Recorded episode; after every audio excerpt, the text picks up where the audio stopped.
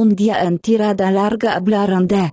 Bueno, siguiendo con mi Eh, cacharro me dice cosas. Umbral de lactato. El umbral del lactato. ¿Qué Eh, quieres saber del umbral de lactato? A ver, eh, mi pregunta iba eh, porque, pues bueno, yo cuando veo los índices de forma física o el propio reloj cuando termino una sesión, puedo ver eh, la carga que llevo de entrenamiento, me dice el V2 máximo si ha subido o no, me dice que, de- que tiene El- detectado... el- perdona, el V2 máximo al final va a acabar con eh, el cómo de larga la tenemos. O sea, porque es lo único. Siempre estamos mirándonos como si crece o no crece.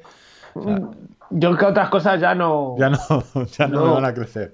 no me Bueno, van a creer. Entonces, eh, y el siguiente paso me dice que hay un umbral de lactato, que yo creo que es un 4.30 y algo.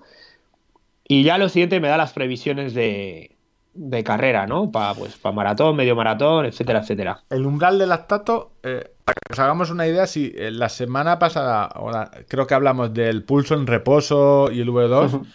que eran indica- indicativos de tu forma física aeróbica.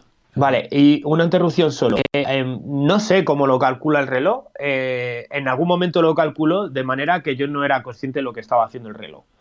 Sí. O no, no- a lo mejor le di algún botón, No. ¿vale? Pero no ha vuelto a calcularlo porque es histórico y sigo teniendo enero del año pasado. Básicamente, eh, ¿cómo lo hace? Esto lo hace solo Garmin. El- las alertas de tormenta las tenéis en Sunto y en, y en Garmin. El umbral de lactato tiene de momento, que yo recuerde, solo eh, Garmin, los de gama alta, a partir del 245 creo que también lo tiene. Puedes hacer dos cosas. O lo tienes en, como un entrenamiento más, vas a cargar entrenamientos, verás prueba de lactato, o puedes ponerle que te lo calcula automáticamente. De momento en los en la gama media o en los últimos modelos no lo tengo del todo claro, en los Fenix 6, pero hasta los últimos siempre se necesita una banda de frecuencia cardíaca, porque te lo calcula con la variabilidad del pulso. Eh, el umbral de lactato se hace, eh, normalmente es- puedes hace- hacer tres tipos de prueba. ¿Vale? Eh, o midiéndote el, lact- el lactato en sangre, ¿vale? Con un aparatito, que es lo, lo que hacen los atletas de élite, es decir, hacer- Que va a ser que no. Como corredor popular, no. No, y Garmin lo estima. La idea es que cuando tú sobrepasas un valor de lactato en sangre, que te lo es una vas generando ese lactato, le- la fatiga aumenta muchísimo. Y esto el ejemplo más claro es cuando tú vas a una velocidad, a un ritmo en una carrera, dices, yo a este ritmo aguanto el 10K perfectamente, 4.30, por poner uno. Pero de repente dices, te flipas y solo bajando a 4.20 haces la petada del siglo. O sea, que dices, es que no ha bajado tanto. Es lo que podríamos llamar el umbral del lactato, es decir, he aumentado un poco el ritmo y de repente la caída es muy fuerte. O sea, me fatigo muchísimo. Las petadas Para, son- la, para la, la mejora de ritmo no, no se justifica así eh, el, el gasto de- energético. yo a- eh, hostia, si a 4.30 iba perfecto, ¿por qué a 4.25 o a 4.20? O sea, he, he pegado esta petada. Eso es. no, el- es, como, es como el coche cuando lo pasas de 100, ¿no? Sí, sí. Empieza a consumir ahí. Exactamente es eso. Es ese límite donde yo, eh, para 10K media maratón, estoy ahí a mi límite que puedo aguantar bien, pero si y arriba, o sea, casi eh, no estamos, estamos hablando de, de- de un 85-90% de la frecuencia más eh, Sí, máxima del a pulso. mí me da 70 a 171. Siempre es un par, eh, es ritmo. Garmin te lo da como un par de ritmo de carrera, eh, frecuencia cardíaca. Entonces te dice correcto. a 430 a 170. Este es tu límite. 171. Ujú. Si te pasas, te lo pierdes. O sea, como te pases de esto, eh, un 10K no lo acabas o vas a entrar a gatas. Eh, y es eh, tu límite de capacidad anaeróbica. Entonces, eh, explicado eso, ese límite, esa barrera donde si te pasas, la fatiga va a aumentar muy rápido, que aumenta porque incrementa el ácido láctico. Entonces, el test eh, real se hace midiéndote series, es decir, tú vas a un ritmo, haces series de 3, 6 minutos, descansas 3, en esos 3 te miden el ácido láctico en sangre, es un pinchacito en una oreja o en el dedo, y luego No, no, no, no. incremen- Eh, no. no, no, incrementas un kilómetro, un, eh, la- un kilómetro por hora la velocidad, y así vas incrementando hasta que llegas a un valor eh, estipulado de, creo que son 4 nanomoles o algo así de, de ácido láctico. Pero básicamente Nano, nanomoles, milibares y, Entonces- y dragonera. Y dragonera. Eh, básicamente es hacer una prueba de efecto midiendo, eh, pero no continua, descansando. ¿vale? Eso es la, la medición. Y cuando llegas a un límite, de, tú vas, calcula, eh, vas teniendo esa gráfica de cuánto ácido láctico por cada aumento de velocidad del ritmo. y ves, cuando lo hacen los profesionales, ves esa gráfica que se mantiene paralela y de repente llega a un ritmo donde se dispara. se dispara. Y ese es tu, tu umbral, ¿vale? Entonces, ese es tu ritmo, luego te, te han medido las pulsaciones y va asociada a unas pulsaciones. Cuanto más entrenes en anaeróbico a, a- a ritmos fuertes, más puedes mejorar tu umbral. Tu umbral será una- un ritmo mucho más, eh, será más bajo y quizás a la misma frecuencia cardíaca o, o un poco más alta puedas llegar. Eso- entonces, Garmin te lo calcula anaeróbicamente, te lo calcula automáticamente cuando llevas el pulsómetro puesto y haces eh, entrenamientos fuertes. ¿vale? El día que haces una serie eh, de 5 minutos, pero a un ritmo muy alto en relación a tu V- VO2 máximo, acción. Pero también puedes hacer la prueba. ¿Vale? Ah, son- pues. dura 20-30 minutos y lo, lo que te está haciendo es con el pulsómetro puesto, te va diciendo, eh, ahora en esta zona de, zona de frecuencia cardíaca, ahora corre en esta, ahora en esta y te lleva a, a la última zona. Problema que hice yo la cagada la primera vez que hice esa prueba. No me di cuenta que tenía bien puesta la zona, la- el máximo, mi zona, mi frecuencia máxima, me equivoqué, con lo cual la última zona estaba muy desplazada, con lo cual casi me muero haciendo la prueba. Sí. A ver, no, habla- hablando de, de relación del valor de las cosas y del precio, Víctor, no te compensa morirte para probar un No, yo- ¿eh? yo- Ya te lo digo yo. Hay O sea, a mí no me hace falta hacer, hacer cuentas ni nada. No, no. Ayer, mira, tengo al lado de la mesa tengo un gorro, Gilipollas. tengo un, go- un gorro de neopreno porque tengo que irme a nadar al mar para probar un reloj. O sea, no sé, en buena hora, esto no está pagado.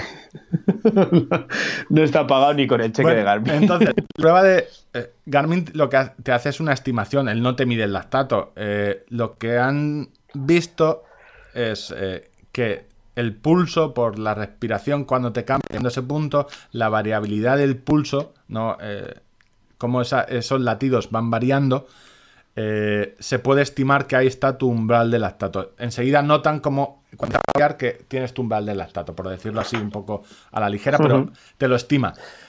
Siempre que tengamos bien calculado el V2 máximo, que llevemos ya un mes con el reloj, que a- hemos ido veces a, a correr, es ya me dará algo más o menos eh, bien.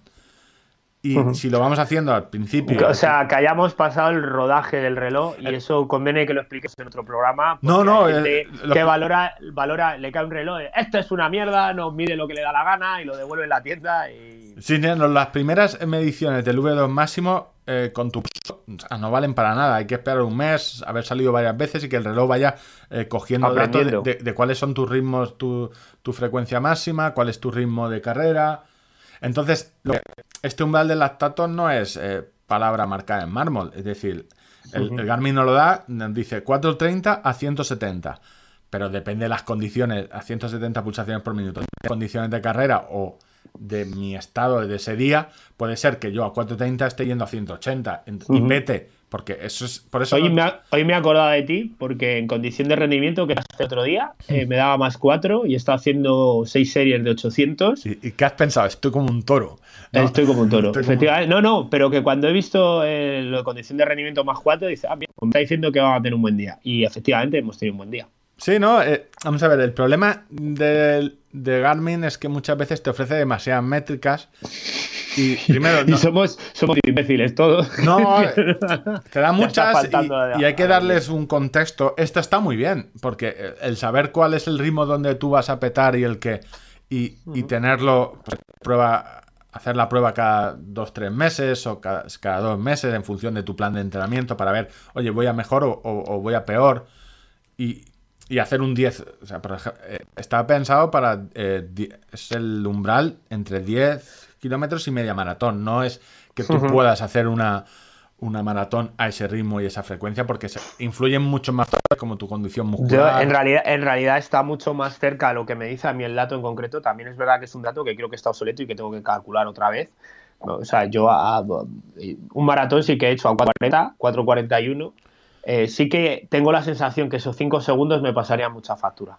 Por O eso, sea, no, esto, no- no lo lograría. esto es tan sencillo como eh, estas fiestas, te pongas el pulsómetro y, Promet- y le des. y- hacerlo. y, y a ver lo que te marca. Entonces te sacará la chorra como Kipchoge aquí y dirás, toma, vale, a 4, porque te saldrá 4.20 seguro a 170 pulsaciones. 4.15. Hablan- hablando de sacarse la chorra, perdón, esto es un poco más random. Eh, hay, un, hay, un, grupo en Facebook que se llama Maratonianos. Esto, eh, se, seguimos en, en, en, esta nueva sección que se llama Mira, te comento, te cojo del brazo. Sí, mira, me, te cojo del brazo, me pongo el monedero debajo de, del sobaco.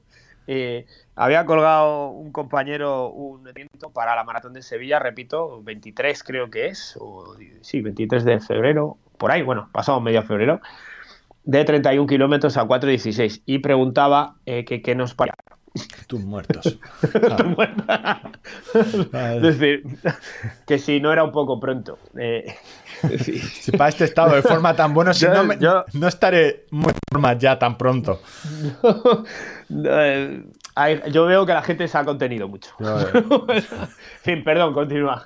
no, no, eso, vamos a ver, eh, por, resumiendo, eh, para los que tengáis cualquier reloj, eh, tan, tan importante es al final si corres, entrenar eh, a bajas pulsaciones, donde te mejora, te mejora tu capacidad aeróbica y lo puedes ver con tu V2 máximo y tu pulso en reposo, como los, los entrenamientos en anaeróbico con series de alta intensidad, cortas, de un kilómetro, 500, donde irás mejorando tu umbral de lactato. Es decir, al final no puedes entrenar solo, hacer tirada larga. Es como si solo escucharas este podcast. No, pues, no, o sea, hay, que, hay, que, ir hay que escuchar a gente inteligente. En la variedad. A gente que sepa. Sí, o... ¿sabes? Tienes que escuchar algún podcast que realmente aporte algo de conocimiento, aparte de lo de de, de, de milibares, dragoneras, lactato, dragoneras. Sí, y, y los y cuatro minimoles. Que... O... Realmente me he quedado con el dato que es cuatro, pero la idea es esa, es tu cuerpo genera ácido láctico, hay un punto en el que tú vas aumentando el ritmo en la prueba, donde... Llega, llega, un momento que ya te quedas ahí anclado. Que, sí, sí, que no es... No, no, no, te sacan de ahí ni, ni la radial no, de ese, no es proporcional, roja. proporcional. O sea, esa bajada de ritmo y dices, bueno, voy a petar un poco, no es proporcional a la petada que pegas. y, hasta, Entendido. y hasta ahí... Eh, los cacharros. Oye, muchas mucha gracias por esta sí, sí. consulta personalizada que tienes abierta para conmigo. Sí, ¿para qué te vas a leer el manual? No haces vida, no haces vida de mí, ¿eh? No haces vida de mí. No, no. Bueno,